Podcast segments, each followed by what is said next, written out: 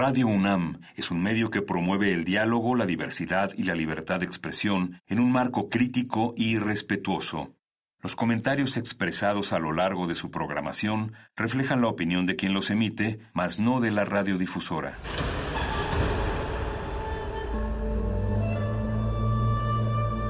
Un templo para la apreciación del ser mediante el sonido.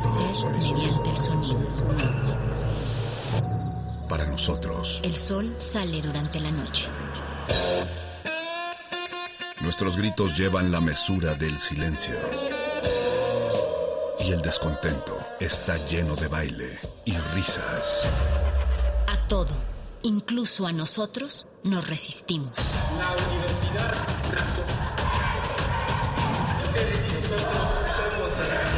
Resistencia modulada.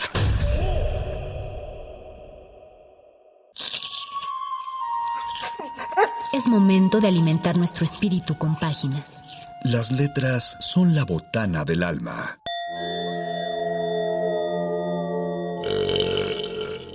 Recuerda la máxima. Los libros son como los tacos. Aún los malos son buenos. Muerde lenguas.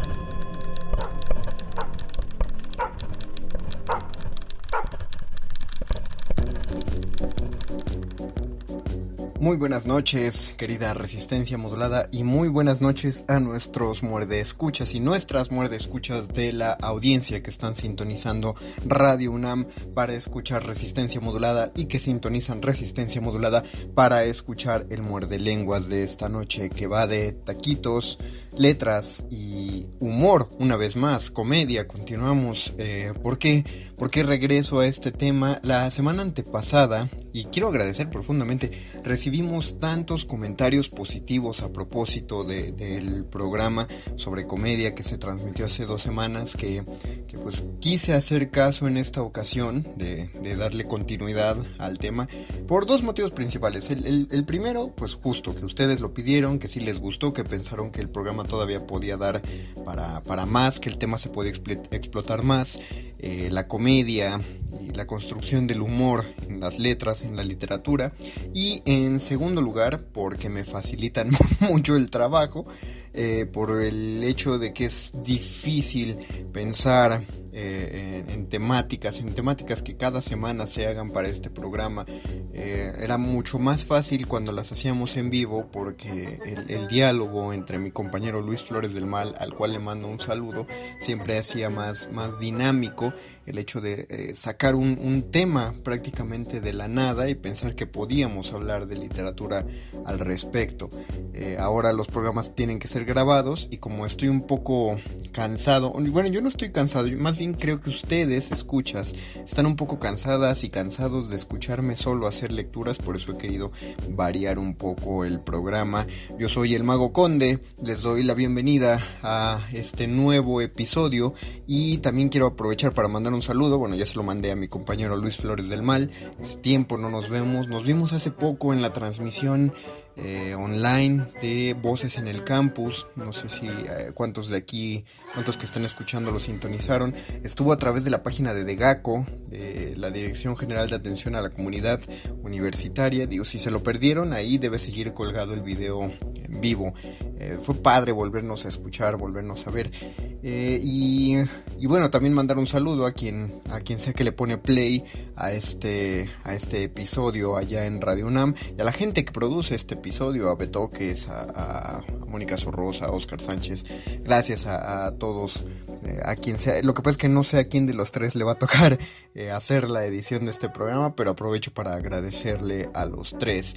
Y yo sé que ya dije que quería salirme del formato de leerles algo porque siento que están cansados, pero el día de hoy, eh, para este lunes, he planificado eh, tres lecturas. Bueno, más bien quiero regresar a tres lecturas. Son tres lecturas que ya se han hecho, que ya he hecho para otras emisiones de Muerde Lenguas, no les voy a mentir. Pero me gustó retomarlos para esta en principio porque me parecen muy buenos ejemplos de cuentos cómicos. Por algo los había agregado en las emisiones anteriores que nada tenían que ver con, la comedia, ¿no? Bueno, eh, dos de ellos, uno, uno yo no lo conocía, la verdad lo, lo, conocí justo hace un par de semanas que lo subimos a este programa que es el de órdenes trascendentales, eh, y, pero poco a poco me he vuelto fan de, de Raquel Castro, es otro cuento que se incluye aquí. Eh, porque yo tampoco conocí el trabajo de la maestra hasta que salió en la colección Hilo de Aracne con su libro El ataque de los zombies y entonces pues ya eh, me declaro fanático de ella. Y también está el, un, cuento de mi maestro Orlando Ortiz al cual siempre me gusta regresar porque es un hombre además de profundamente ingenioso es también muy divertido en su momento de escribir comedia y más con este anecdotario que eh, él escribió y que da a conocer como el promotor cultural. Así se llama la serie de cuentos, el promotor cultural. Y se pueden encontrar en el libro Última Espera.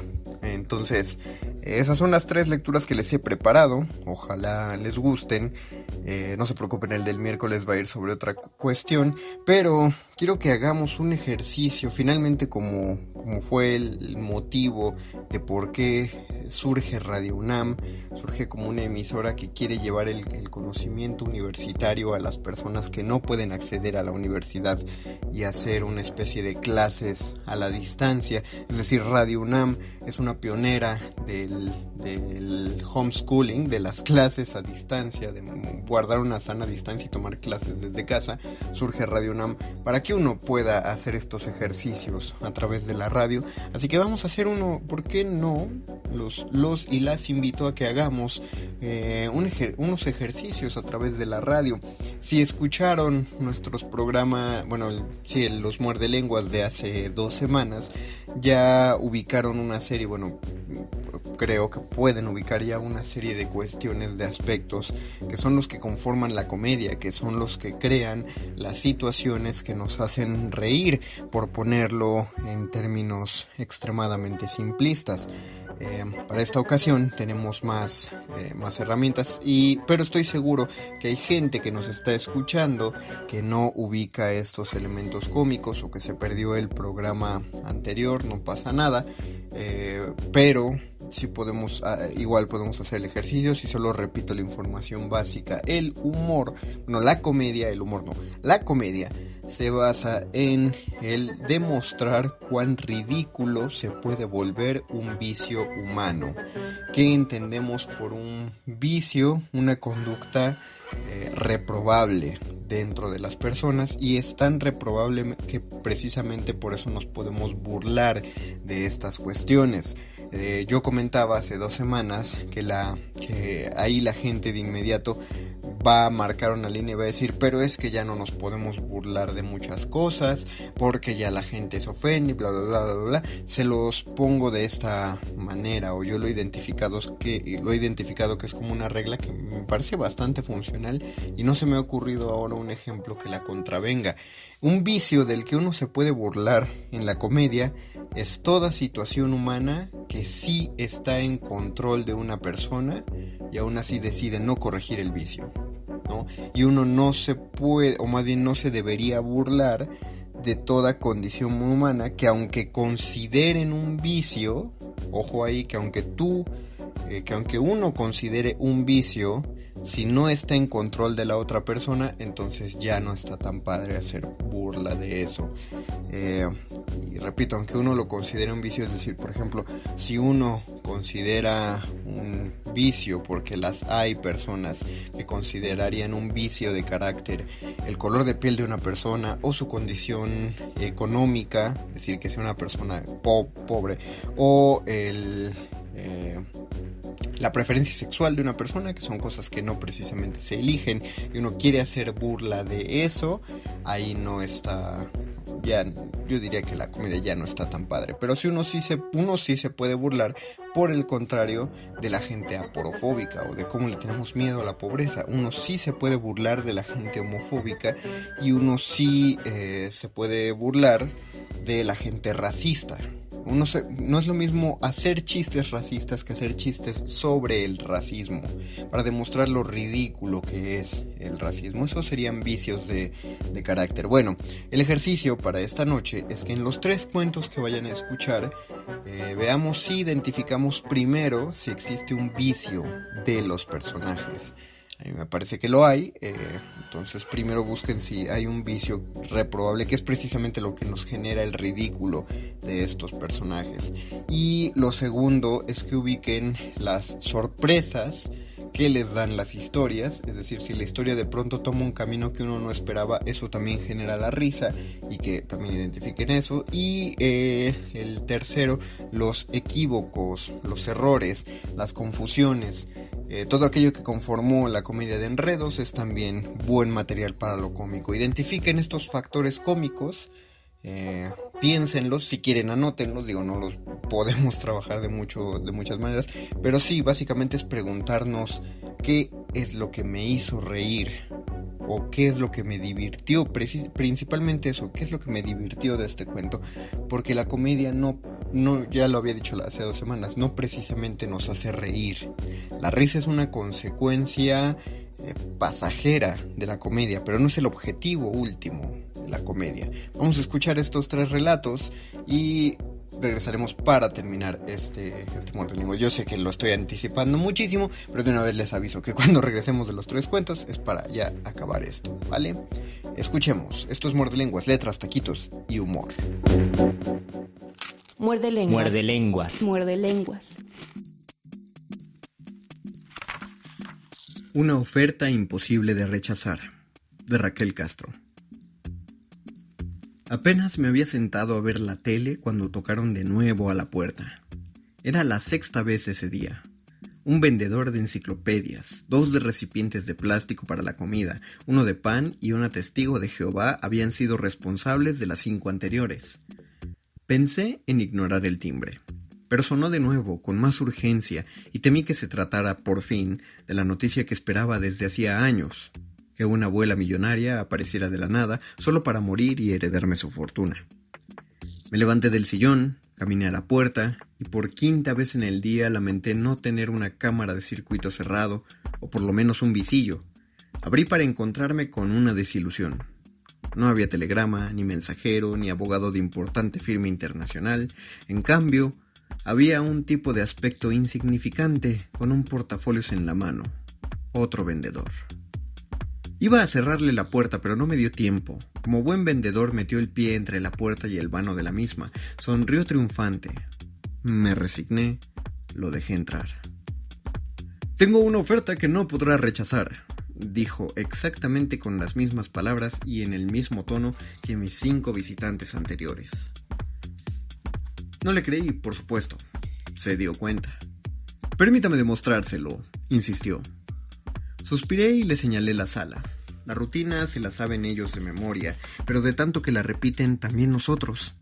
Los tentativos clientes la conocemos perfectamente, pasan a la sala, sacan algo del portafolios, hablan sin parar de lo maravilloso que es el producto en cuestión y en el primer momento en que se detienen para respirar les decimos que no nos interesa.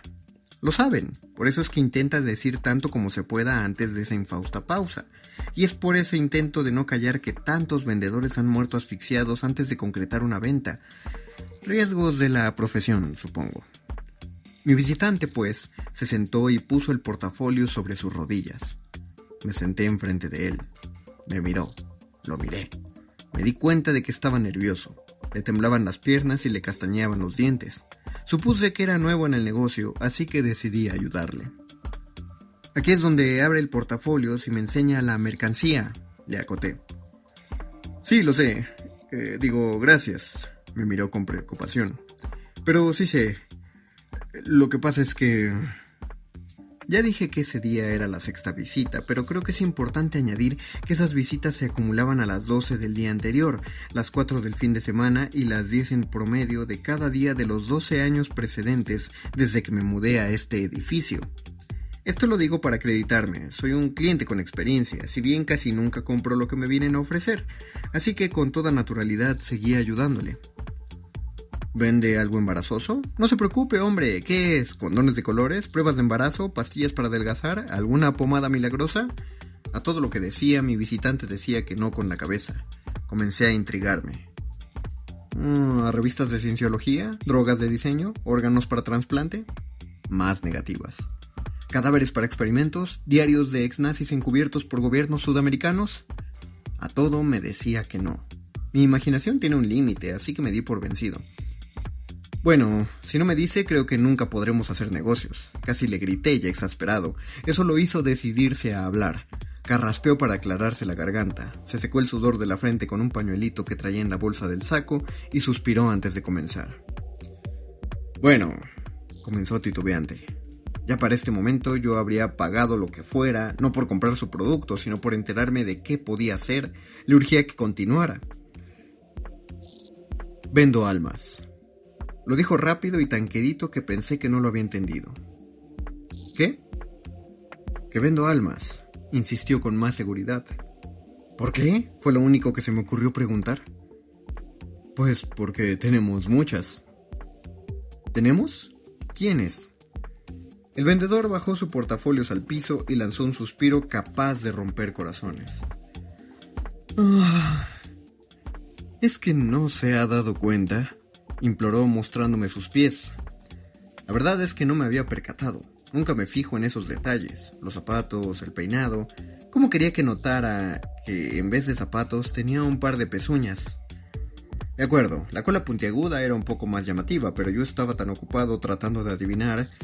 Me hizo una seña de que mi descuido no tenía importancia y me explicó ya más tranquilo que era un representante de la empresa multinivel Helco, se pronuncia Helco, que se dedicaba a la venta de almas. Antes se llamaba infierno y nos dedicábamos a comprarlas. Pero algo pasó con la oferta y la demanda, ¿sabe? De pronto teníamos miles, millones de almas almacenadas. Perdone la redundancia. Y nos dimos cuenta de que nuestras ganancias no habían, digamos, aumentado. Bueno, que comprar almas no es buen negocio. Asentí con la cabeza. Entonces hicimos una junta. Bueno, empezó como un meeting. Nos rebelamos contra la mesa directiva y decidimos volvernos una especie de cooperativa. Lo primero es que tenemos que vender las almas, ¿sabe? Para recuperar la liquidez y poder invertir en otros mercados. Volví a sentir con la cabeza. La verdad es que tenía un par de minutos sin hacerle caso. Más bien me estaba dedicando a contar el número de veces que repetía eso de ¿sabe? Cuando perdí la cuenta lo interrumpí. Si a ustedes no les sirven las almas, ¿yo para qué podría quererlas? El vendedor volvió a secarse el sudor de la frente. Abrió ahora sí su portafolios y me mostró unas láminas con dibujos con el estilo del greco. La primera ilustración mostraba a un anciano vestido de médico junto a la cama de un moribundo. A nosotros no nos sirven porque en Helco no hacen nada útil, ¿sabe? Pero creemos firmemente que pueden tener muchísimas aplicaciones. Por ejemplo, vea esta como sirvientes y mayordomos. ¿Se imagina tener al doctor Fausto como médico de cabecera sin costo alguno y sin importar la hora de la emergencia? Miré la segunda lámina. Había una hermosa mujer bailando frente a un grupo de oficinistas. Sus fiestas eran el acontecimiento social de la temporada, si cuenta con Matahari como em, animadora, ¿sabe? No sabía que Matahari vendió su alma al diablo, confesé. Uf, le sorprendería saber cuántas y cuáles son las almas que tenemos en stock. Respondió más seguro de sí al darse cuenta de que tenía toda mi atención. Cambió el dibujo para mostrarme otro donde había un hombre recitándole a una dama a punto de desmayarse de emoción. ¿Qué le parecería tener de maestro de declamación a Paco Stanley? ¿Quién era Paco Stanley? le pregunté. Me sonaba vagamente familiar el nombre, pero hasta ahí. Negó con la cabeza, como si el dato no importara. Supongo que en verdad no importaba. Le dije que me interesaban, sobre todo, las almas utilizables en fiestas y reuniones sociales. Le dio gusto. Precisamente ahorita tenemos una promoción. Compra usted 10 almas y le regalamos el libro Mil y un usos de almas para fiestas y reuniones sociales. Me enseñó el libro. Traía datos curiosos, recetas sencillas, métodos para entrenar almas como meseras, bartenders y encargadas de guardarropa, y hasta la forma de convertirlas en globos de figuras en caso de fiestas infantiles. Y si compra hoy mismo este paquete, le damos como regalo extra un alma célebre a su elección. Marilyn Monroe, Maria Felix, Elvis Presley, Michael Jackson, Una vez que firman el contrato, disponemos de las almas en el momento en que sea necesario. Nada más que la de Michael es tiempo compartido porque es de las más solicitadas. Para no hacerla demasiado larga, diré que compré dos paquetes para fiesta, un kit de oficina y el especial de casa y jardín. No acepté suscribirme por una módica suma para ser parte de Helco Multinivel. No confío en las empresas piramidales. La verdad es que las almas ya desembaladas no son tan impresionantes como en los grabados, pero no están nada mal, sobre todo porque con ayuda del libro Tips Místicos de Casa y Jardín pude entrenar como mayordomo a los despojos espirituales de cierto ex campeón mundial de lucha libre. No come, no duerme, no se queja y sobre todo abre la puerta cada vez que suena el timbre, por lo que hace meses que no tengo que enfrentarme a los vendedores de puerta en puerta. Es una lástima que, para pagar lo que compré, tuve que empeñarle al vendedor mi propia alma a 99 años.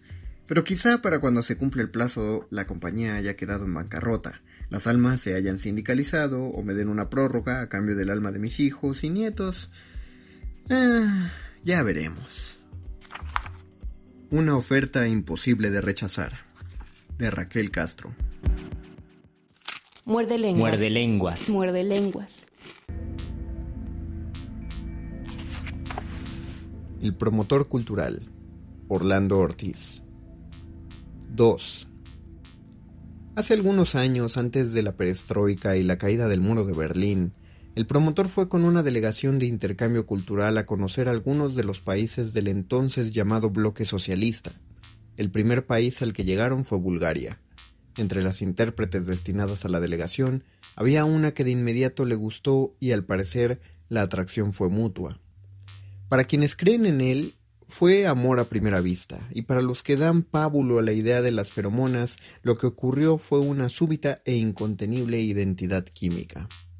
A lo largo de la jornada no se separaron para nada. Las otras intérpretes se mostraron solidarias y contribuyeron a que ellos pudieran seguir platicando de todo y de nada. Por la noche, después de la cena, el promotor burló el control político y la acompañó a su casa, ubicada no muy lejos del hotel en que alojaban a la delegación. Al llegar a la puerta de la vivienda, no pudo callar por más tiempo sus sentimientos y apetitos. Le dijo claramente que le gustaría muchísimo que hicieran el amor. Ella lo miró y, en medio de la penumbra, con una expresión que no alcanzó a distinguir él, en silencio, movió la cabeza de un lado a otro. Al promotor le dolió aquella negativa y sin decir más se alejó deprisa. La respuesta de ella era comprensible, pues ambos habían platicado a lo largo del día de muchísimas cosas, pero nunca de cuestiones sentimentales o de que sintieran las hormonas medio alborotadas. Decidió que en adelante rehuiría cualquier contacto con ella. Fue muy difícil, porque de veras se le había clavado en todas las glándulas, pero lo consiguió.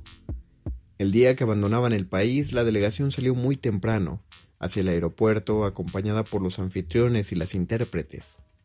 Al llegar se organizó un recorrido por las instalaciones, pero el promotor se negó a participar. Prefirió irse al bar y pedir un café expreso. Pensó que solo faltaban unos cuantos minutos para que sus malestares amorosos fueran cosa del pasado. Le llevaron su café y con él llegó ella, sola. Sin preámbulos le preguntó por qué la había rehuido todos esos días, si había sido por lo ocurrido la primera noche cuando la acompañó a su casa. Afirmó moviendo la cabeza y ella insistió Entonces, ¿por qué? No supo responderle, estaba confundido, y su confusión aumentó cuando escuchó que ella no entendía por qué la había rechazado aquella noche, si ella había aceptado que hicieran el amor, que si acaso era verdad que para los mexicanos una mujer que aceptaba acostarse con un hombre sin estar casados y a poco de haberse conocido era una prostituta, etcétera, etcétera. Interrumpió su alud de palabras y le preguntó si de veras lo amaba. Ella movió la cabeza de un lado a otro. Entonces él le dijo, ¿lo ves? No me amas, lo entendí desde aquella noche. Pero si estoy diciendo que sí, respondió ella, moviendo la cabeza de un lado a otro. En medio del marasmo creyó vislumbrar una lucecita y de nuevo le interrumpió. Espera, cuando yo te pregunté si querías, tú, en silencio, moviste la cabeza de izquierda a derecha y viceversa, ¿cierto? Cierto, confirmó ella. O sea que te respondí sí. Pero es que ese movimiento, le dijo él, quiere decir no. Será en tu país, dijo ella. Una sonrisa irónica y amarga comenzó a dibujarse en sus labios justo cuando regresaba la delegación y demás gente. Poco antes de abordar la nave, el promotor le preguntó si era cierto lo que poco antes había concluido. Esta vez ella no movió la cabeza, solamente pronunció una palabra. Sí. En ese momento el promotor no se dio un tiro en la cabeza porque no traía pistola, y lo que es peor porque tenía ya varios días sin cabeza, pues la había perdido a causa de la pasión. Al pie de la escalerilla de abordar, con angustia y mutua desesperación, se abrazaron con fuerza y la besó en la boca, aprovechando que en aquellos países se acostumbraban ese tipo de ósculos fraternales. De perdido lo que aparezca, se dijo, o creyó hacerlo. 3. Aquella ciudad no tiene gran cosa, pero lo que abunda y sobra en verano es el calor. El hotel en el que me alojaron carecía de estrellas, sin embargo las habitaciones estaban bastante limpias, lo mismo la ropa de cama y las cortinas. El pero más inmediato del cuarto era la ausencia de aire acondicionado y de televisión. Uno más, al mediodía el sol entraba a raudales por la enorme ventana y el ventilador, aunque lo pusiera en lo más alto de su escándalo, puede leerse velocidad de las aspas, no conseguía neutralizar el calor. El restaurante anexo, de alguna manera debo llamarlo, no era nada extraordinario. El cubierto consistía en consomé, arroz y plato anémico. Llamarlo plato fuerte sería una burla. Después de comer me sentaba en un sillón de lobby a ver las noticias en el televisor. A los pocos minutos comenzaba a cabecear. En una de aquellas ocasiones de duermevela llegaron a mi conciencia gritos espeluznantes y desperté sobresaltado. Las vociferaciones no provenían del televisor, era un tipo que zarandeaba al encargado del changarro. Medía casi dos metros y tenía todo el aspecto de ganadero joven, violento y muy fuerte. Parecía un ropero indignado, si es que tales muebles en alguna ocasión se indignan. A gritos exigía al aterrorizado administrador que le dijera en qué cuarto estaba su esposa. Este negaba que estuviera ahí y para demostrárselo intentaba inútilmente alcanzar el libro de registros. El hombrón sacó una navaja de muelle y sin pensarlo demasiado aproximó la hoja al cuello de su víctima, que quedó paralizado y se orinó flagrantemente. Luego, llorando casi, balbuceó un número.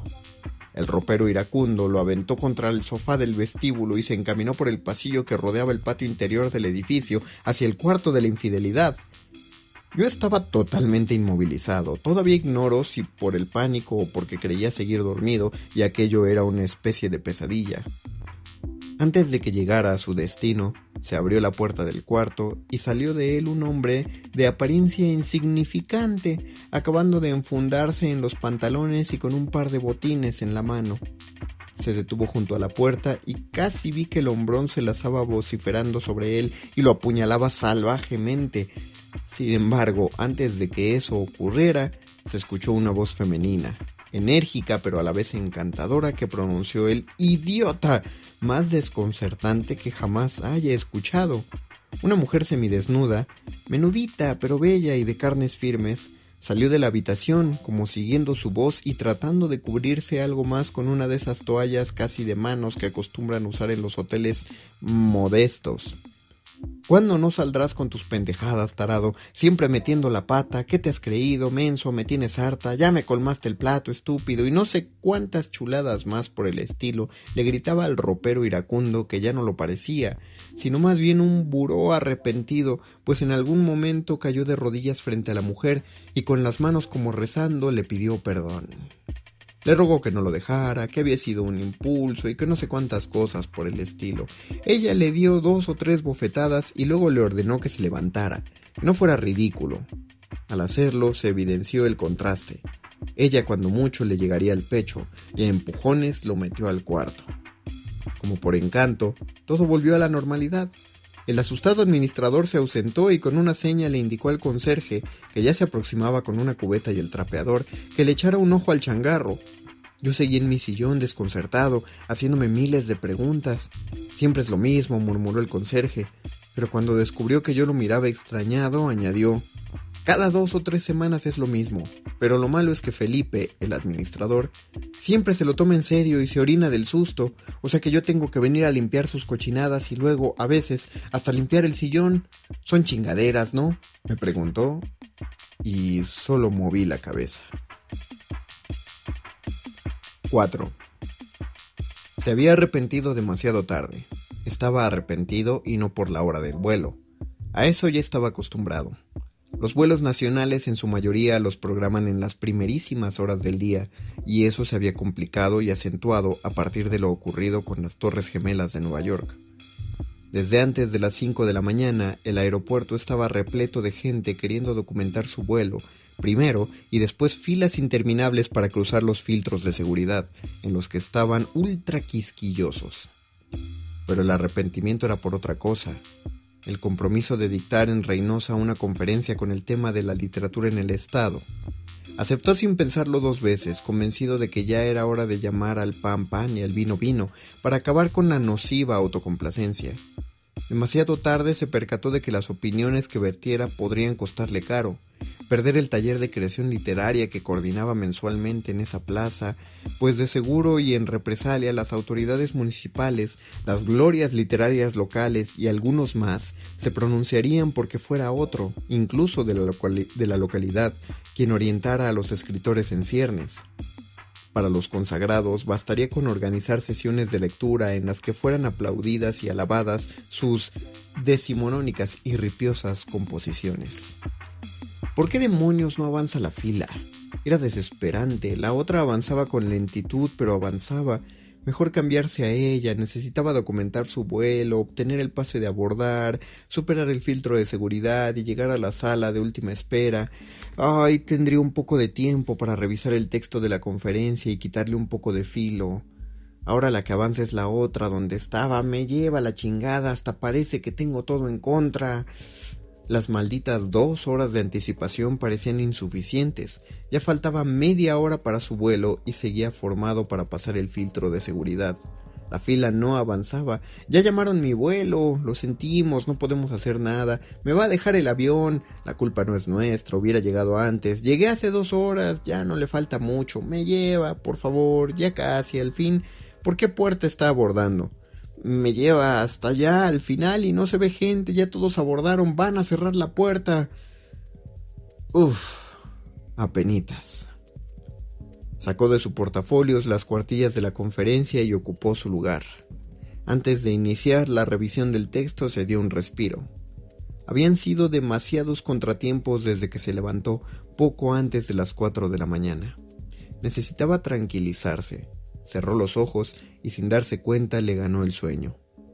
Creyó que por pocos minutos, pero al despertar el piloto anunciaba que habían iniciado el descenso y las sobrecargos terminaban de recoger los servicios del desayuno, que a él no le dieron por estar dormido. Había mejorado el servicio, pero él ni una pinche taza de café había podido tomar desde que se levantó. Bueno, ya en Reynosa podría almorzar en forma y sabroso, en el San Carlos, unos huevos fritos con salsa de chicharrón y tortillas de harina, ahí revisaría la mentada conferencia. Un buen aterrizaje, pero por lo visto, no solamente él andaba norteado, también el piloto. Aunque no, al salir del avión se dio cuenta de que el piloto estaba en lo correcto. Habían llegado a Monterrey. El promotor cultural. Orlando Ortiz. Muerde lenguas. Muerde lenguas. Muerde lenguas.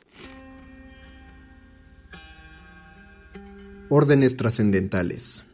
Cristina Cerrada. Un día mi esposa me dice que ha oído discutir a los vecinos de abajo. Estamos en la cocina, empezando a cenar, y yo procuro enterarme de lo que me está diciendo, aunque no presto demasiada atención. Me he pasado la tarde debajo de un maldito Ford que se caía a pedazos, arreglando el tubo de escape, así que no estoy muy despierto, pero intento escucharla. Estoy cortando el filete, un horrible filete que ha calcinado ella misma y que está tan duro como el pedernal.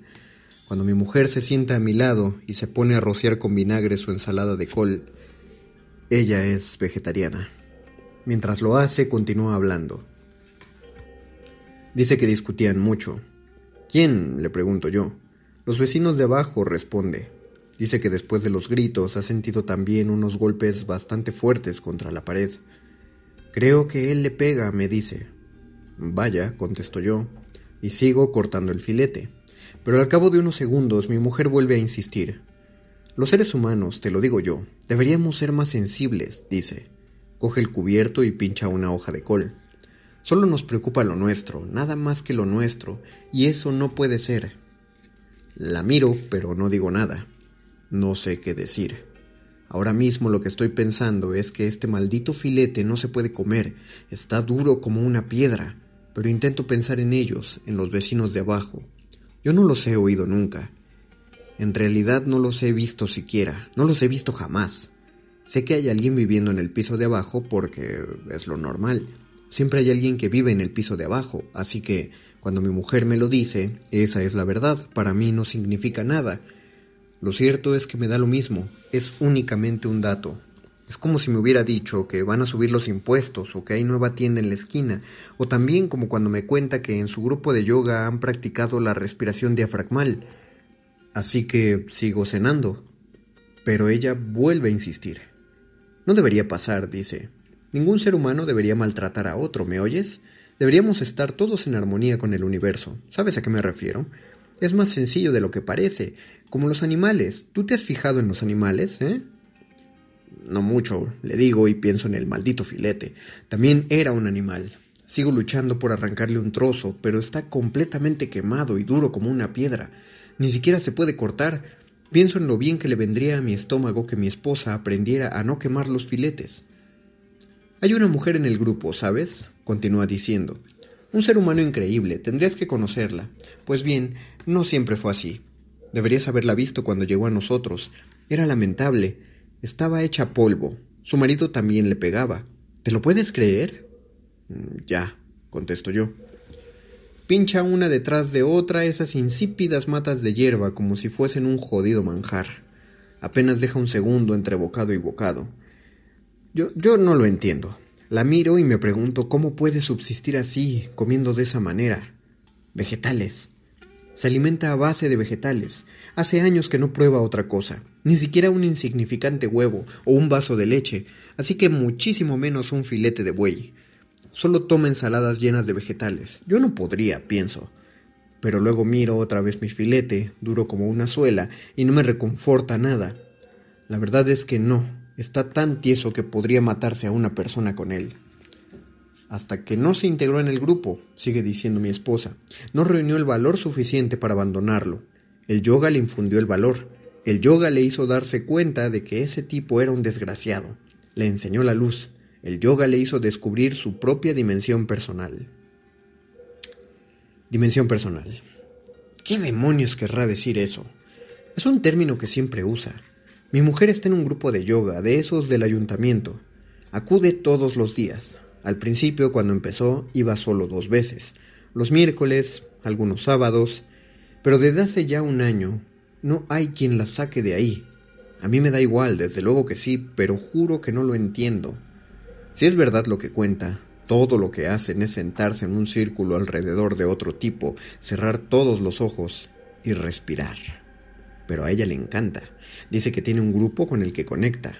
Dice que es algo kármico. Es otra de las cosas que dice. Dice que son seres humanos sensibles con su mismo afán y que han encontrado en el yoga un estímulo para seguir viviendo. Dice que cuando está ahí se siente en armonía con todo. Con todo, dice con el mundo, dice, con los animales, incluso hasta con las plantas, y con el resto de los seres humanos, dice. Mi mujer nunca dice personas, siempre se refiere a la gente como a los seres humanos. Los seres humanos esto, los seres humanos lo otro. Según ella, los seres humanos somos francamente sencillos, solo que hay que saber entendernos. E, eso es lo que dice. Dice que somos nosotros quienes lo leamos todo. Yo nunca le digo que no. Nunca le digo nada pero me habría gustado de veras que en vez de yoga hubiese aprendido a guisar. Cuando al fin consigo comerme ese trozo de carne dura, hace ya rato que ella ha acabado su cena. Le ayudo a retirar los platos y luego me voy al salón. Hoy hay partido de fútbol, así que enchufo la tele, agarro el mando a distancia y me acomodo en mi butaca de cuero. Ella entra unos segundos después Se quita las zapatillas y se sienta en la alfombra con las piernas cruzadas. Es su hora de meditar. Medita todas las noches durante diez minutos. Al principio me decía mucha gracia eso de que meditase, pero ahora me da lo mismo. Se sienta en mitad de la alfombra, siempre en el mismo sitio, aprieta los párpados y emite un sonido sordo parecido a una vibración, y todo el tiempo permanece así, con los ojos cerrados y las manos sobre las rodillas, uniendo el índice y el pulgar como si agarrase un tubo. A los diez minutos, cuando ha acabado, hace unas cuantas flexiones doblándose por la cintura hasta tocarse los pies. Deberías probarlo, me dice. Siempre me lo está diciendo. Se incorpora, se queda un momento mirándome con los brazos en jarras, veo su imagen reflejada en la pantalla del televisor, Deberías tratar de hacer algo, me dice, en vez de ver tanto fútbol. Yo no la miro, no le digo nada. Como no le contesto, sacude la cabeza a un lado y otro y luego atraviesa el cuarto interponiéndose entre el televisor y yo. Un instante después aparece de nuevo con el cesto de costura y sus guirnaldas de flores. Confecciona guirnaldas de flores. En su grupo todos lo hacen, se dedican a fabricar esas guirnaldas de flores que luego venden por ahí, se supone que con lo que sacan de las dichosas flores imprimen unos panfletos, algo como fanzines, con poemas sobre el yin y el yang, la energía cósmica y cosas de ese tipo. Aunque suelen incluir también sus insípidas recetas vegetarianas. Quieren divulgar su mensaje al resto de los seres humanos, e, e, eso es lo que dicen. Yo nunca he leído ninguno. Reconozco que no leo mucho, y cuando lo hago sencillamente no es eso lo que me gusta leer. Acaban de pitar un penalti, así que me incorporo de golpe en la butaca y suelto un taco. Hijo puta, digo, cabrón. Mi esposa deja de ensartar flores y me mira desde el sofá por encima de sus gafas de pasta. ¿Tienes que hablar así? me pregunta. Deberías saber que eso no te pone en armonía con nada. Vuelvo a reclinarme en mi asiento y sigo mirando la tele. Estás dominado por tu lado oscuro, ¿sabes? me dice. Ha puesto las flores secas y las agujas sobre su regazo y ahora me mira muy fijo a través de los cristales de sus gafas de pasta. No sabes liberar tu yan. ¿Mi qué? le pregunto yo. Tu yan, repite. Tu interior. Deberías echar un vistazo dentro de tu interior, cariño. Se incorpora sobre el sofá y se quita las gafas para decirme esto. Si lo hicieras, descubrirías que todo ese caos kármico tuyo puede desvanecerse si te lo propones, ¿entiendes? Pues no, le digo, y subo un poco más el volumen del televisor. Casi no oigo al comentarista. Lo que quiero decir, cariño, es que los seres humanos lo complicamos todo nosotros, ¿entiendes? Somos muy simples en realidad. Lo que pasa es que hemos de tratar de entendernos. Suspiro. Disminuyo el volumen. Dejo el mando a distancia sobre la mesa y me resigno a perderme el resto del comentario. Tendré que escucharlo más tarde, en la repetición. De todas maneras, esta es una de esas dichosas noches en que mi mujer quiere hablar y sé que no se puede hacer nada. Si tú lo dices, supongo que podría ser cierto, le digo. Vuelvo un poco la butaca hacia donde ella está y trato de poner algo de convicción en lo que voy a decir. Supongo que podría ser. Supongo que la gente es como el motor de un coche. Ya sabes, unas cuantas piezas mecánicas, algo de aceite y un poco de agua, y combustible para arrancar. Podría ser, le digo, algo parecido a un coche. No digas bobadas, me dice. No se puede comparar con un coche, siempre estás igual. Los seres humanos, para que lo sepas, somos de otra pasta, cariño, de otra dimensión. Somos energía pura. Claro, contesto, Mientras hablo, intento mirarla a ella sin dejar de atender al partido, pero no me entero de nada. Así que para acabar de una vez con el dichoso tema, le digo que con los coches ocurre exactamente igual. Es como la gasolina, le digo. Como el combustible. La gasolina hace que los coches se muevan, ¿no es cierto? Y eso es energía, ¿verdad? Supongo que es algo así. Es que no sabes hablar de otra cosa, me contesta ella. Para ti todo es como el motor de un coche. ¿Qué tendría que ver? Ni que fuera lo mismo. ¿Cómo se va a comparar algo tan simple como un coche con la complejidad de los seres humanos? Antes eran sencillos y ahora son complicados. No hay quien me entienda. Giro la butaca y me pongo a mirar la tele. Solo las imágenes, sin subir la voz. Intento pensar en algo, algo que no sean coches. Pero da lo mismo, porque de todas maneras sé que no se me va a ocurrir nada. Yo trabajo con coches, arreglo coches, así que siempre me que pongo un ejemplo o que hablo de algo se me ocurren cosas de coches. Es algo con lo que vivo. Paso 10 horas al día arreglando esos malditos coches. Si trabajara en el campo, supongo que hablaría del campo, de las siembras, del tiempo, de los cambios de estación, pero trabajo con coches y hablo siempre de coches. Supongo que no es tan raro. Supongo que es algo normal. Al cabo de un rato, como no dice nada, vuelvo a subir el volumen. Eres un pragmático y un materialista, me reprocha entonces. Lo dice sin apartar la vista de sus dichosas guirnaldas. El ser humano, para que te enteres, pertenece a un orden trascendental.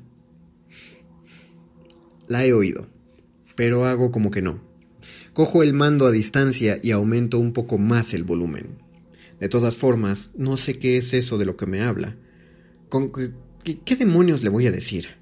En mi vida he oído hablar de órdenes trascendentales, en el taller donde yo trabajo los hombres hablan de otras cosas, de bujías o de cambios de aceite, de cosas así. De lo que no hablamos nunca es de órdenes trascendentales. ¿Qué, demonios es eso? Los chicos y yo hablamos de lo que dan por la tele o de la liga de fútbol. De fútbol hablamos bastante, ese es un buen tema. O del dinero. El dinero nos preocupa a todos. A lo sumo, cuando acabamos y estamos en el bar tomando unas cervezas, los hombres hablan de sus mujeres. Pero nada del otro mundo. Hablan de que están distantes, o de que no les hablan, o de que hace meses que no se van a la cama con ellas. Cualquier día, dice mi esposa de pronto, acabarás tratándome como a esa pobre mujer. Lo dice en ese tono suyo. No entiendo a qué se refiere, pero conozco ese tono. No se trata de las palabras ni de lo que dice, es el dichoso tono. Aunque no hubiera dicho nada, sabría lo que quiere decir por el dichoso tono. Así que dejo el mando en la mesa, me pongo de pie y voy hasta su butaca para darle un beso. No seas tonta, le digo. Ella me mira un instante con el morro arrugado y después me sonríe. Yo también le sonrío y luego vuelvo a mi butacón. ¿Sabes? me dice. Creo que hablaré con ella. Le hablaré de nuestro grupo. ¿A, quién? le pregunto yo. No sé de qué me está hablando ahora. ¿A quién va a ser? me contesta. A esa mujer, a la mujer de abajo. Voy a decirle que sí, que haga lo que ella quiera, pero que me deje acabar de ver el condenado partido cuando de pronto empiezan a sonar los golpes. Yo nunca los había oído, pero ahora los oigo muy bien no son lo que se dice golpes, sino más bien carreras, gente que corre. Me incorporo en la butaca y bajo el volumen de la tele. ¿Lo ves? dice mi esposa. Se quita las gafas y para de ensartar flores. La va a matar. Yo le hago una señal con la mano para que se calle y sigo prestando atención.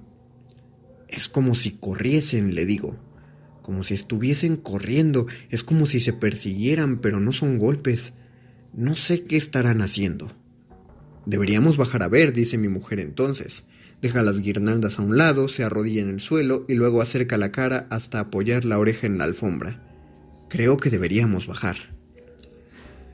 Yo no estoy muy seguro. No sé exactamente por qué, pero no sé si es buena idea. Sin embargo, mi mujer insiste, así que obedezco. Me calzo, me pongo el pantalón del chándal y de mala gana salgo al pasillo y me asomo al hueco de la escalera. Ella se asoma también. No se ve nada, pero empiezo a bajar escalones sin encender la luz. Ella me agarra del brazo, empieza a bajar conmigo, justo detrás de mí. Cuando estamos en el último tramo, casi frente a su puerta, oigo que se están riendo. Se están riendo los dos. Mi mujer se detiene, nos quedamos ahí parados los dos oyendo cómo se ríen. Se les oye muy bien. Deben de estar ahí mismo, al otro lado de la puerta, en el recibidor, porque se les oye muy bien. Miro a mi esposa, pero no le veo la cara. Cada vez se ríen más fuerte. Será mejor que nos vayamos, le digo, no creo que esto esté bien. Pero entonces, cuando estamos subiendo, dejan de oírse las risas y empieza a sonar otra cosa. Es un sonido rítmico, como la amortiguación de un coche. Solo que no es ningún coche, es ese sonido. Parece que estuvieran haciéndolo ahí, contra la misma puerta. No lo puedo evitar y me acerco. Al principio mi mujer me retiene. Dice algo, solo que lo dice tan bajo que ni siquiera lo oigo. Luego ella también se aproxima hasta la misma puerta. Con mucho cuidado vamos acercándonos más, intentando que no se nos oiga, hasta que acabamos los dos con la oreja literalmente pegada. Están haciéndolo ahí mismo, en el recibidor. Nos quedamos hasta que terminan. Ignoro cuánto tiempo llevamos, pero aún seguimos ahí, con la oreja pegada a la puerta. Cuando se enciende la luz, no nos miramos, ni siquiera nos damos prisa. Subimos por la escalera, despacio, y nos metemos en casa. Órdenes trascendentales. Cristina Cerrada. Muerde lenguas. Muerde lenguas. Muerde lenguas. Con estas tres lecturas eh, que acabamos de pasar, creo que podemos concluir este episodio y no hay mucho tiempo para despedirnos. Eh, espero que hayan podido realizar el ejercicio de identificar cuáles son los vicios cómicos de los personajes, si hubo alguna sorpresa, algún giro inesperado que nos provocó risa o divertimento y si hubo alguna confusión o un equívoco, esas confusiones que nos generan también risa en esta clase de situaciones. Si fue así, cualquier comentario, duda, aclaración o recriminación pueden comentarlo en nuestras redes sociales, Facebook Resistencia Modulada, Twitter arroba R. También los atiendo personalmente en mi Twitter arroba M Paramago si me quieren eh, arrobar, pero siempre háganlo primero por el de Resistencia Modulada, por favor, para que, para que la gente vea que estamos creando esta esta comunidad de taller literario a través de la radio. La próxima eh, emisión, el próximo miércoles, igual voy a hacer un par de lecturas, pero ya no en la forma en la que las, las escucharon esta noche, sino que va a ir acompañado, es casi una lectura eh, comentada y no van a ser de textos completos, solo voy a tomar un par de aspectos de los textos y vamos a hablar a propósito de ellos, ¿vale? Ojalá les haya gustado esta emisión, por favor coméntenlo si sí o si no. Y mientras termine este muerde lenguas les voy a pedir por favor que no cambien su estación porque todavía tenemos dos horas más de resistencia modulada, así que con la viena de la gente que nos está escuchando, agradezco muchísimo a quien sea que hizo la producción de este programa y a quien sea que le puso play al mismo dentro de las instalaciones de Radio UNAM.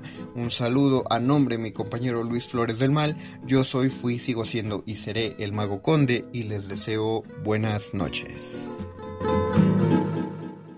Muerde lenguas. Muerde lenguas. Muerde lenguas.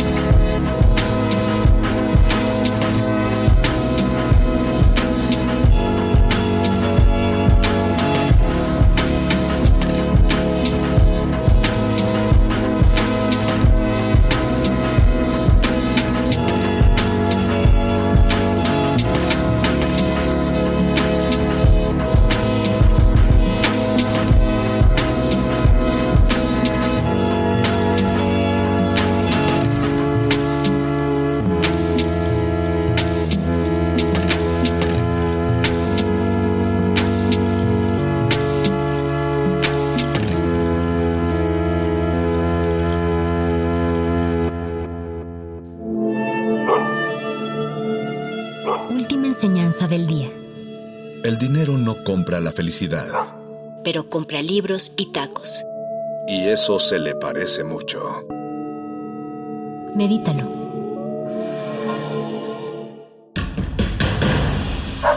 Como dijo el sabio Playlist Zoo, el viaje de las mil canciones empieza siempre con la primera reproducción.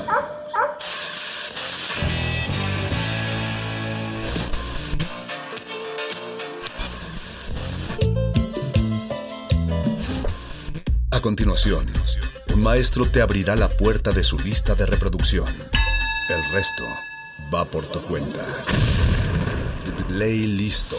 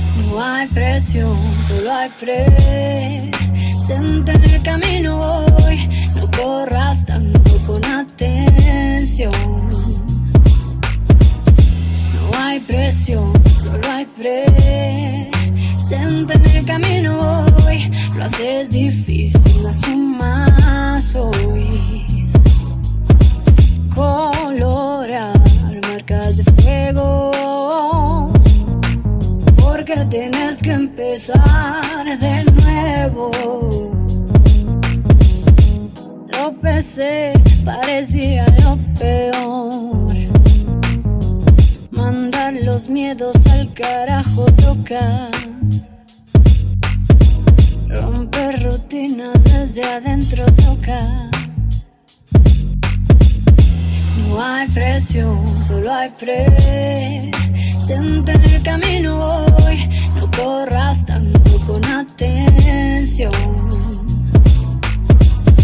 No hay presión, solo hay pre ausente en el camino hoy. Lo haces difícil, no asumas hoy.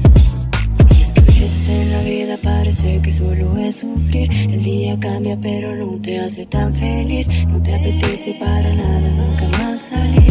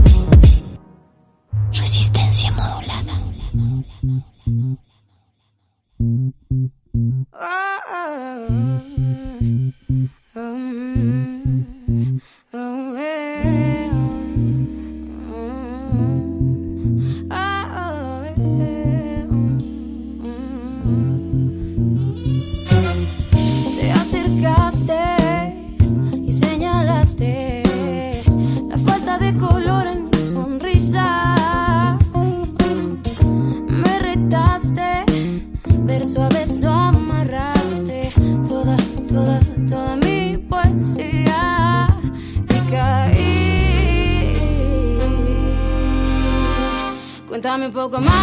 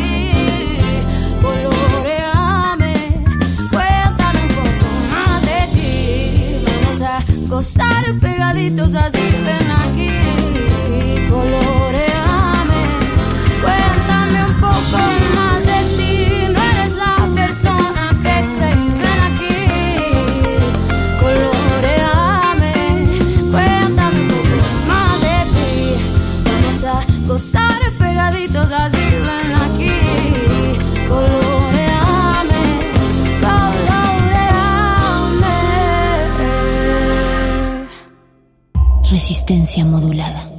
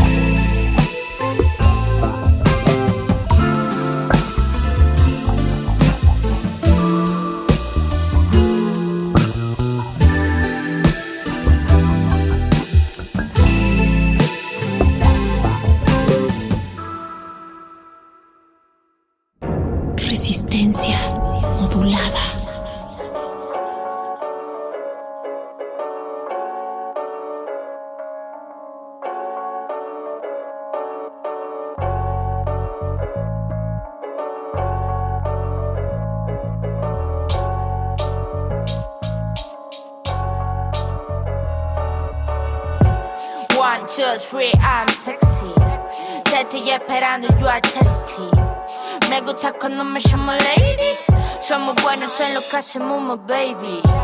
One, two, three, I'm sexy. Te estoy esperando, you are testy. Me gusta cuando me llamo lady. Somos buenos en lo que hacemos, baby. This is my heat, I want my profit. I listen to your rap and it vomit. You don't have a progress while I bring new shit. And I go up, go up, beyond that rate. Te estoy esperando con el látigo en la mano. Te voy a dar duro, fuiste un fucking desgraciado. Ya no hago caso, te clamo. Ahora vas a arrodillarte vos para tenerte yo al mando. Ahora, ahora no juego con ningún nene. Solo, solo pienso en cuando estaba con él. Si, si ahora estás preparado, llámame al ser. Que no te voy a colgar, te voy a responder. One, two, three, I'm sexy. Te estoy esperando, you are testy. Me gusta cuando me llamo lady. Somos buenos en lo que hacemos, baby. One, two, three, I'm sexy. Te estoy esperando, you are testy. Me gusta cuando me llama lady. Somos buenos en lo que hacemos, baby. Tremendo hijo de. Ahora si quieres comer de mi plato, sabes que está bien rico, por eso querés un cacho. Pero se pudrió todo y ahora soy solo uno más entre mi ganado. Y mientras soy su kitty, vengo vestida de rap princess, llena de gliss para sus kisses. Vengo lista para patear este hielo, no me da miedo soltarme cerca de su fuego. I'm not scared, baby. Uh.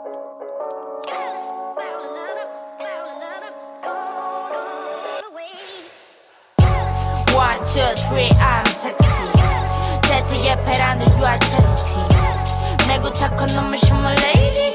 Somos buenos en lo que hacemos, baby. One, two, three, I'm sexy. Te estoy esperando, you are testy. Me gusta cuando me llamo lady. Somos buenos en lo que hacemos, baby. Si quieres yo te hablo nasty. Si quieres lo hacemos DJ. Solo quiero que juegues with me.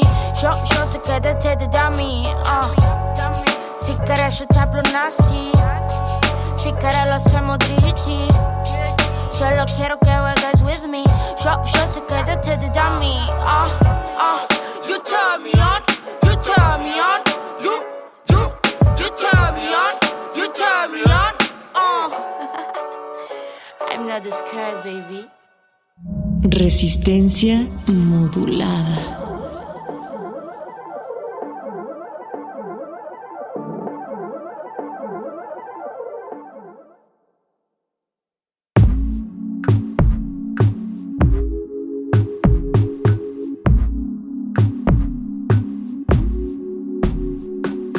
No sé qué pasó esa noche que te vi, esos besos que nos dimos, si fueron real o no, no sé.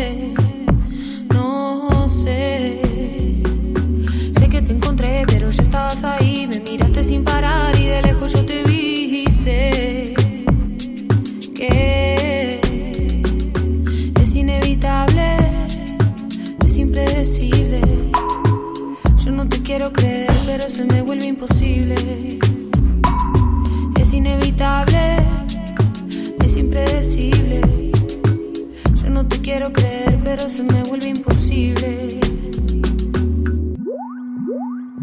Veo mi teléfono sonando de nuevo.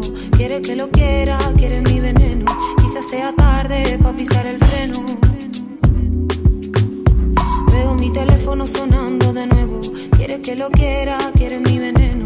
Quizás sea tarde para pisar el freno.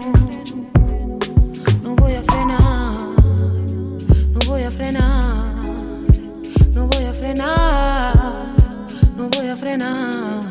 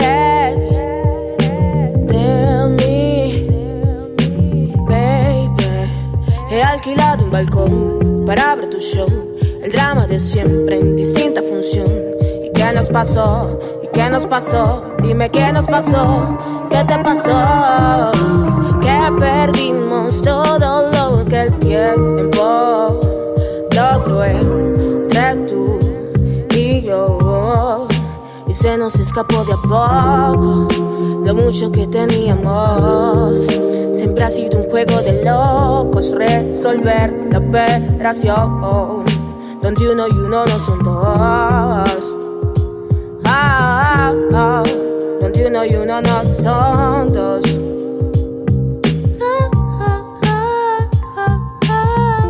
Lo fuerte del por siempre yo diría es que su duración tiende a ser incongruente. Pocas veces el por siempre es para siempre. Muchas veces dura el tiempo pertinente. Siente lo que te digo. Es mejor parar ahora que con odio construido. Siento que se nos ha ido. La mirada donde el brillo recordaba lo vivido, lo sentido, lo soñado. Las millas de locura que he recorrido a tu lado. Las millas de locura que he recorrido a tu lado. Y entre tanto juego, yo quiero saber, yo yo quiero saber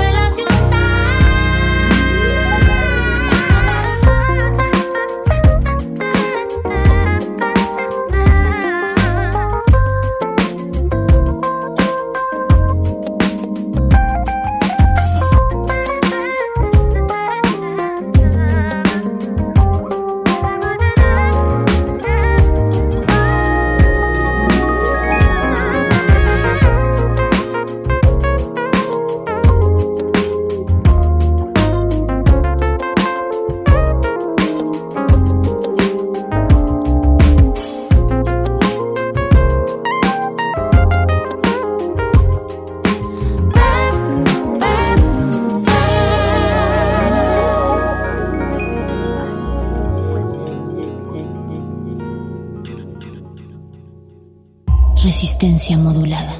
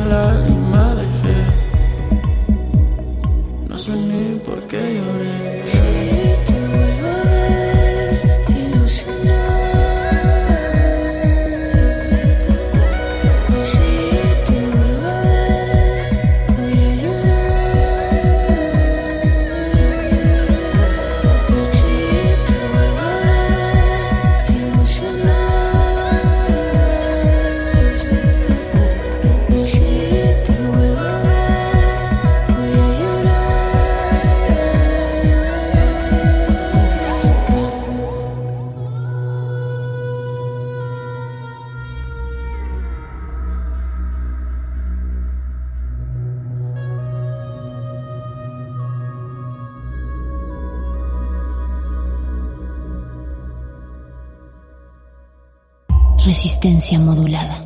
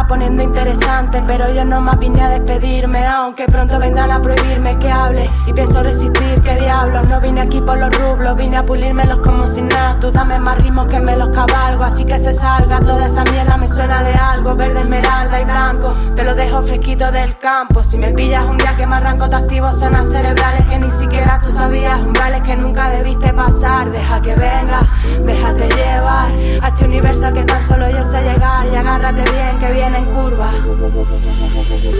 Por el tiempo que hemos dedicado, emitiendo un mensaje en cristal, contenido de revolución, 10.000 oyentes bien usados, son un ejército, son un ejército. Porque el futuro no nos ha cambiado y seguimos sembrando el caos, soñando con un mundo anárquico. Todo lo veo desértico todo parece desértico.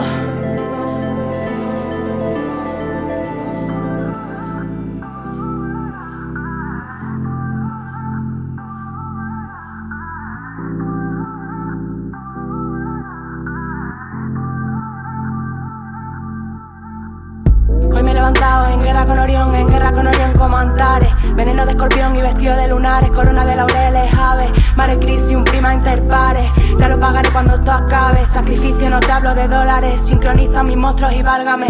Parece un coro de tenores y yo, yo que sé, tengo pocas mejores. Pero por ahora, flama. Mira lo que hago cuando veo que me quema. Pa' que a los chavales se le olviden los problemas. Pa' eso me levanto de la cama a mitad de la noche cuando hay luna llena y me dice que lo haga en su nombre y que quite los frenos. Ante un folio en blanco jurando bandera. Yo solo me debo a mis quimeras, yo solo me debo a mis quimeras. Ante un folio en blanco jurando bandera.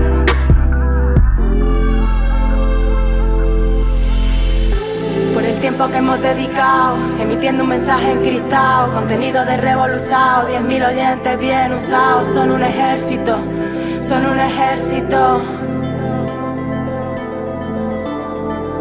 Porque el futuro no nos ha cambiado y seguimos sembrando el caos, soñando con un mundo anárquico. Todo lo veo desértico, todo parece desértico.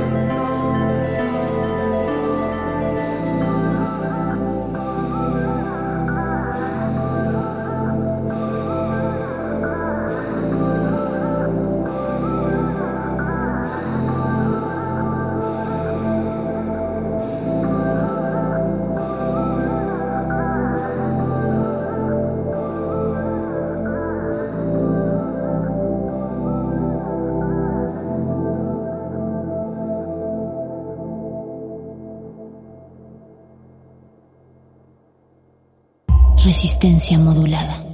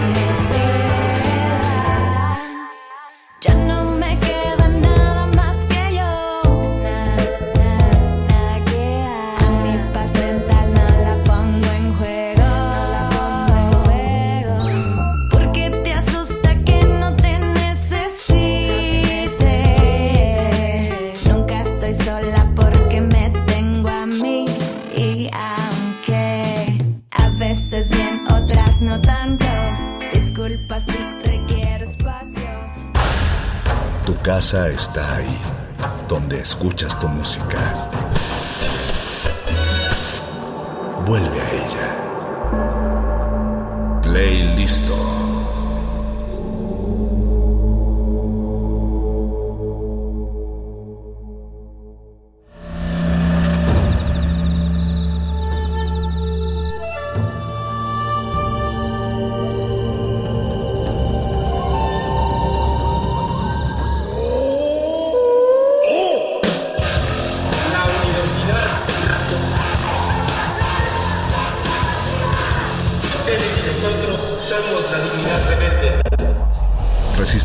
Es una coproducción de Radio UNAM y El Universo.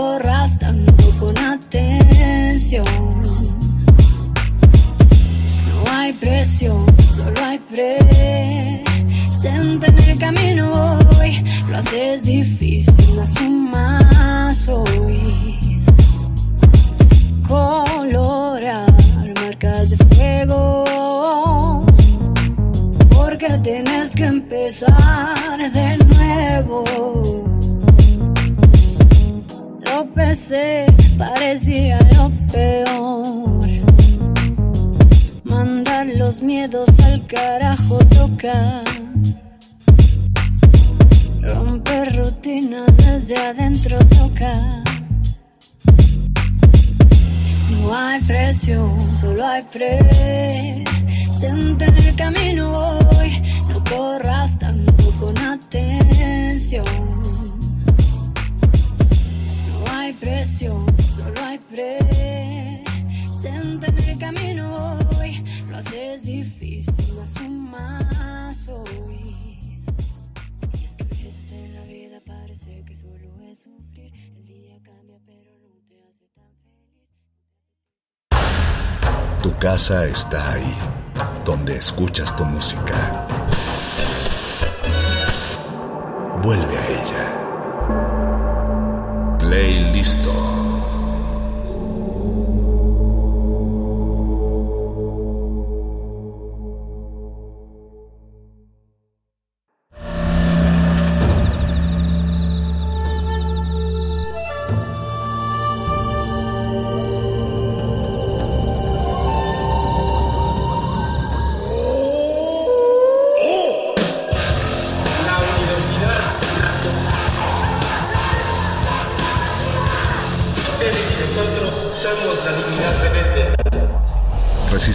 Es una coproducción de Radio UNAM y El Universo.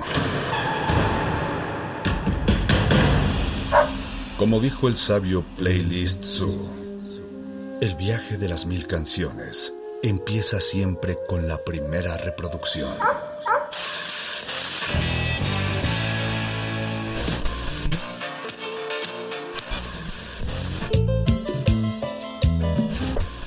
A continuación maestro te abrirá la puerta de su lista de reproducción.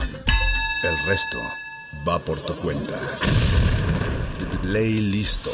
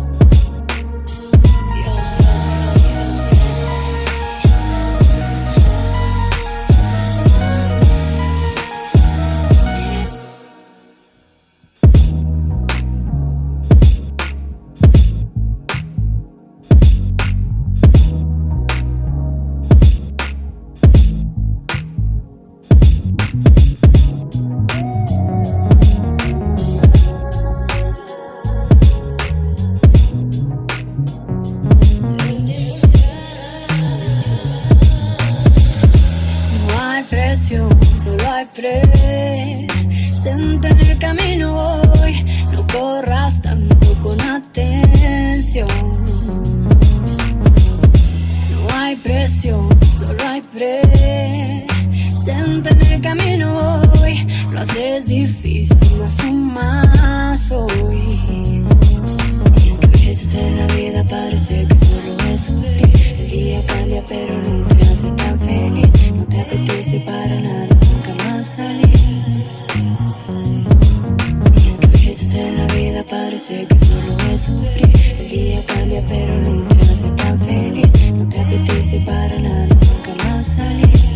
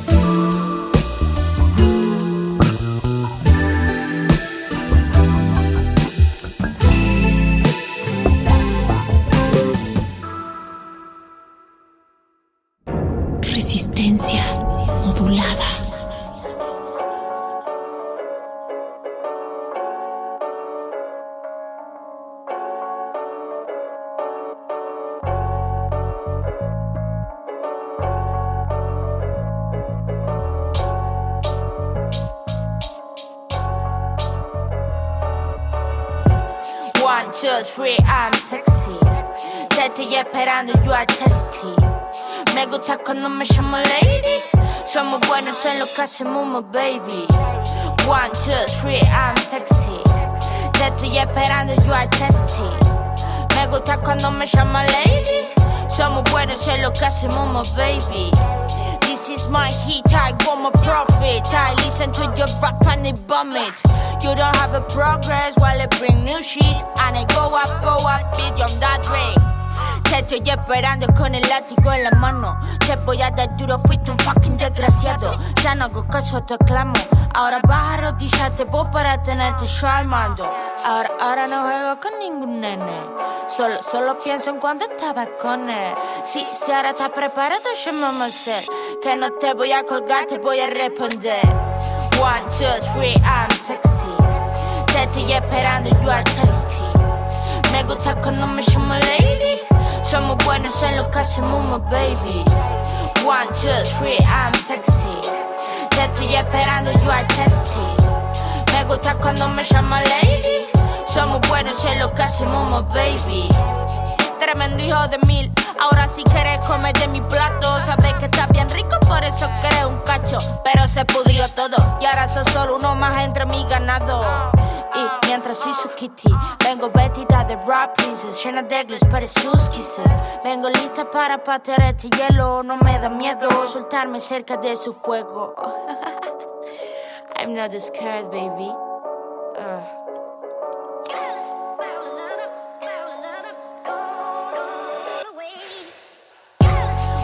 Three, I'm sexy. Te estoy esperando, you are testy. Me gusta cuando me llamo lady. Somos buenos en lo que hacemos, baby. One, two, three, I'm sexy. Te estoy esperando, you are testy. Me gusta cuando me llamo lady. Somos buenos en lo que hacemos, baby. Si quieres yo te hablo nasty. Si quieres lo hacemos DT. Solo quiero que juegues with me. Yo, yo sé que te mí. Uh. Si quieres yo te hablo nasty. Si quieres lo hacemos DT. Solo quiero que juegues with me. Yo, yo sé que te mí. Uh, uh. You turn me on. You turn me on. You, you, you turn me on. You turn me on. Uh. I'm not scared, baby. Resistencia modulada.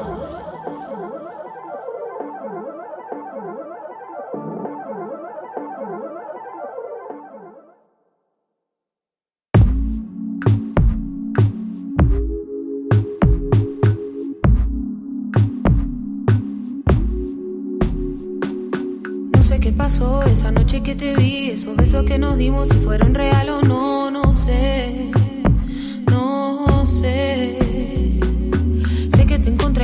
ya estabas ahí, me miraste sin parar y de lejos yo te vi y sé que es inevitable, es impredecible. Yo no te quiero creer, pero se me vuelve imposible. Es inevitable, es impredecible. Yo no te quiero creer, pero se me vuelve imposible. Veo mi teléfono sonando de nuevo. Quiere que lo quiera, quiere mi veneno. Quizás sea tarde para pisar el freno. Veo mi teléfono sonando de nuevo. Quiere que lo quiera, quiere mi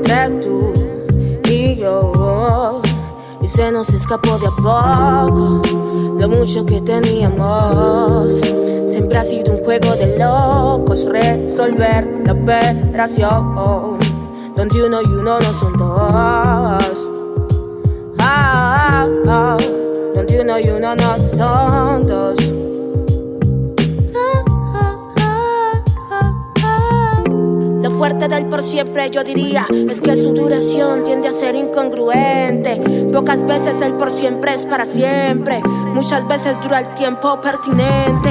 Siente lo que te digo. Es mejor parar ahora que con odio construido.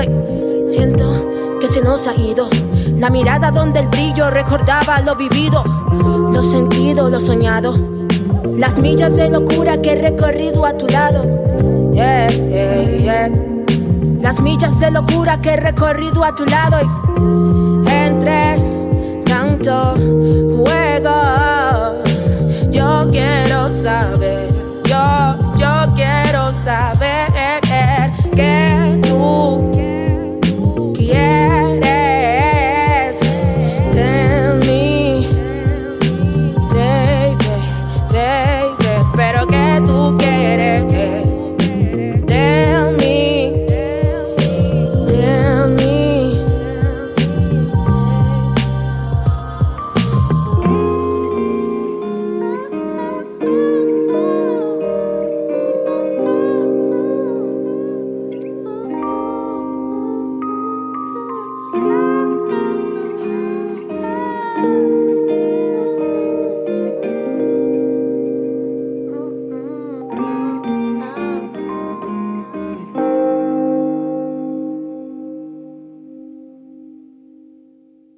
resistencia modulada.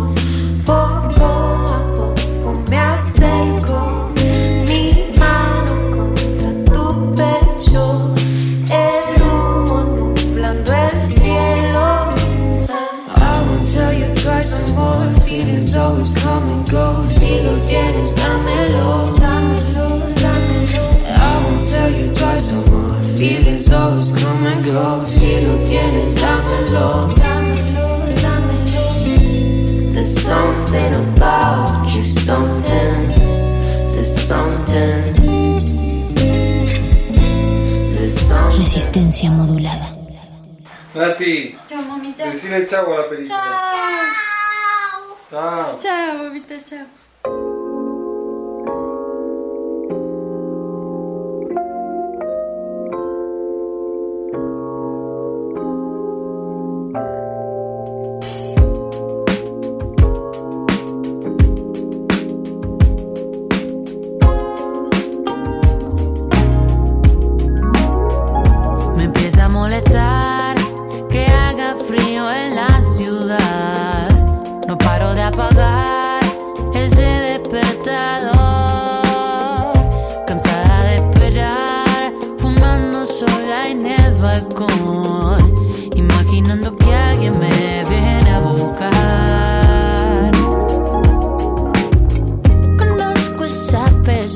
la sensación de soledad. Pero a quién esperamos? Melancolía barata en la televisión. ¿A dónde va? Eso es lo que rezamos. Esta noche me convertí en animal. Pude ser una aprendiz de libertad.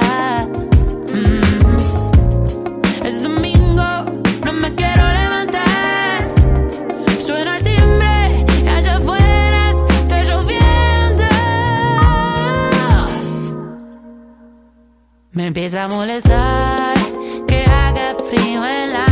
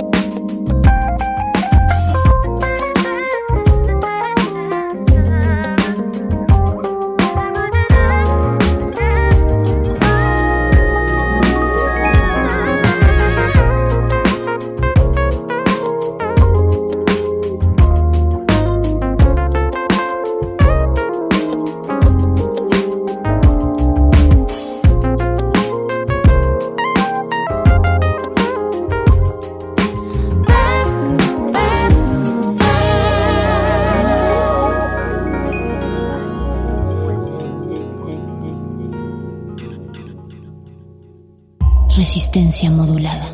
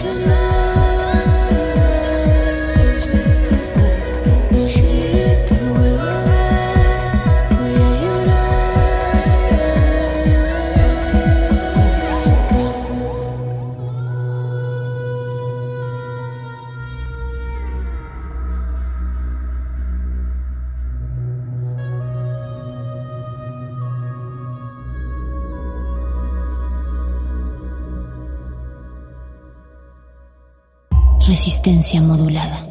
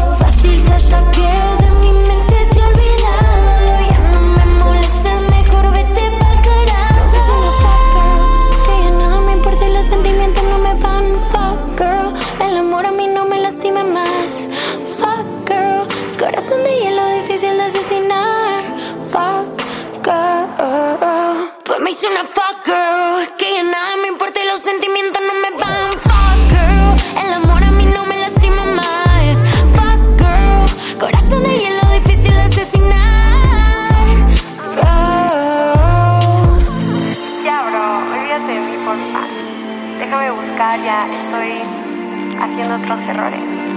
Tú ya no eres uno de ellos. No, no es que sea fuck girl, pero. Chao.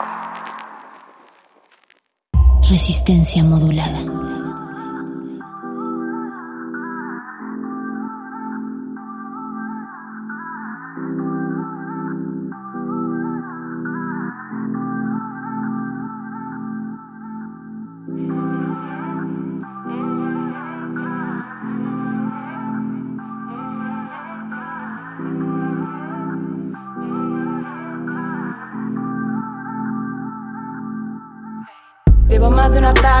Buscando la excusa perfecta, la letra perfecta para antes de irme.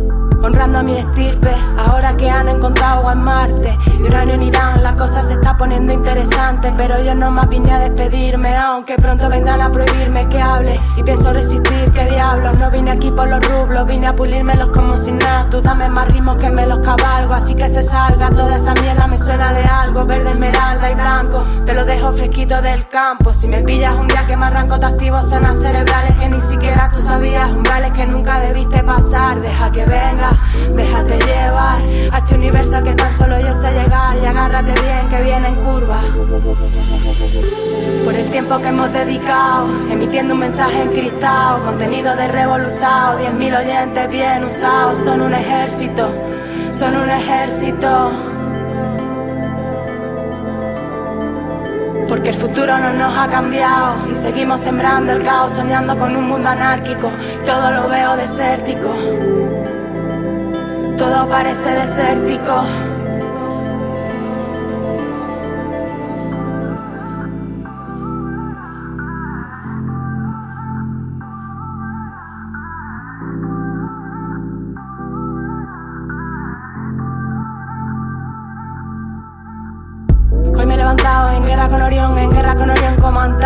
Veneno de escorpión y vestido de lunares, corona de laureles, aves. Mare un prima interpares.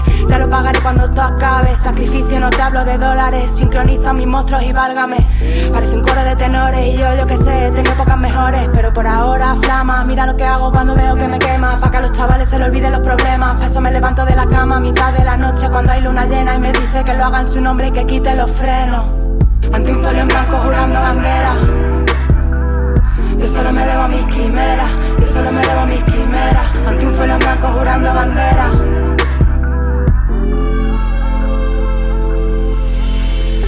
Por el tiempo que hemos dedicado, emitiendo un mensaje en cristal, contenido de revolución, 10.000 oyentes bien usados, son un ejército, son un ejército. Porque el futuro no nos ha cambiado y seguimos sembrando el caos, soñando con un mundo anárquico. Todo lo veo desértico, todo parece desértico.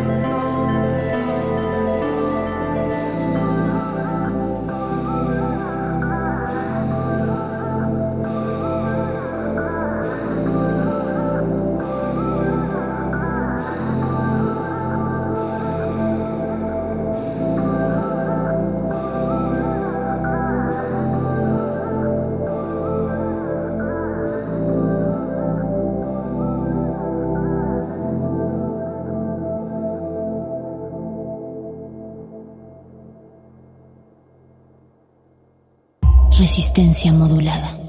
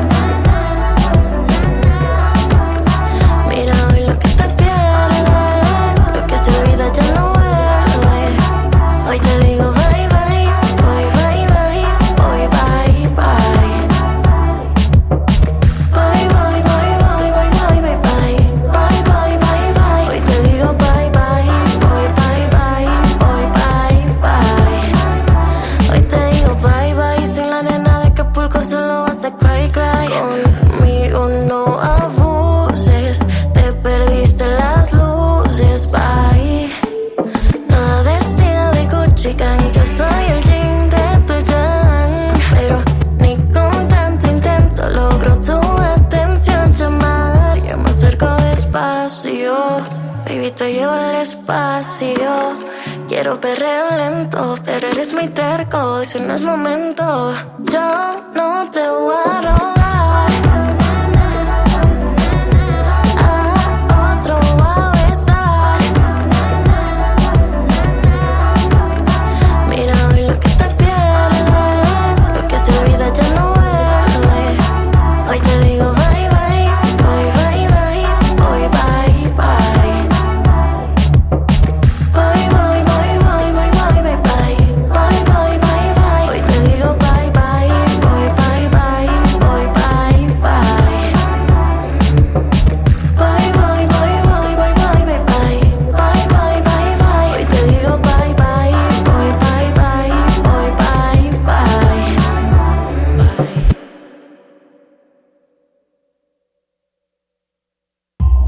Resistencia modulada.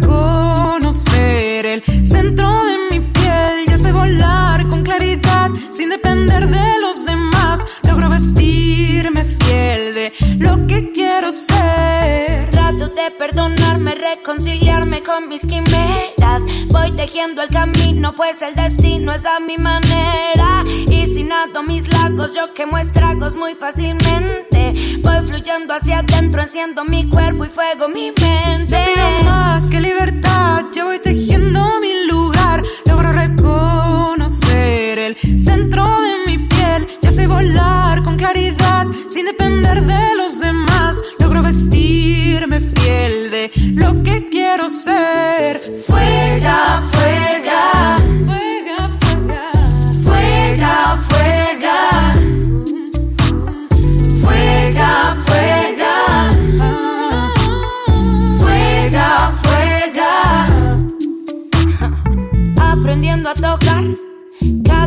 de mis rincones sé que voy a encontrar toda cura para mis dolores. No estoy haciendo mal por ser fuerte como cascada a mi feminidad. La acaricio cada mañana. Fuera, fuera.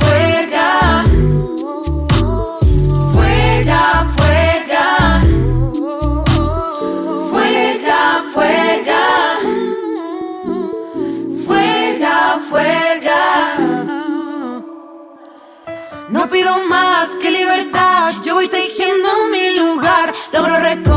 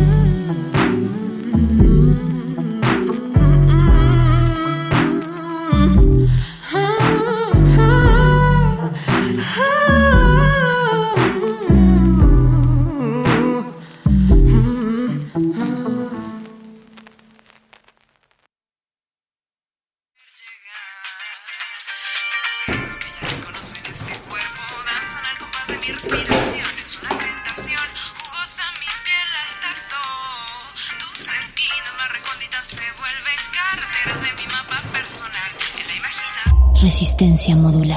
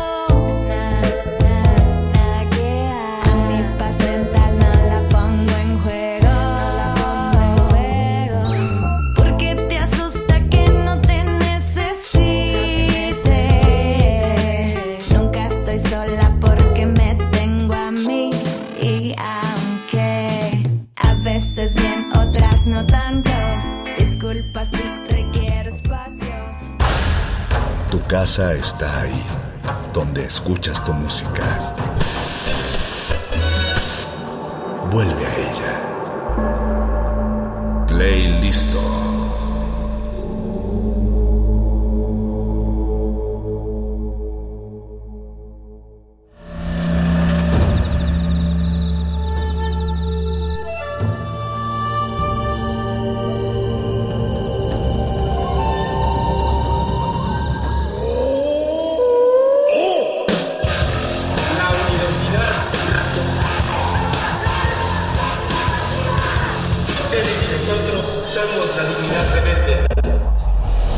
Modulada es una coproducción de Radio UNAM y El Universo.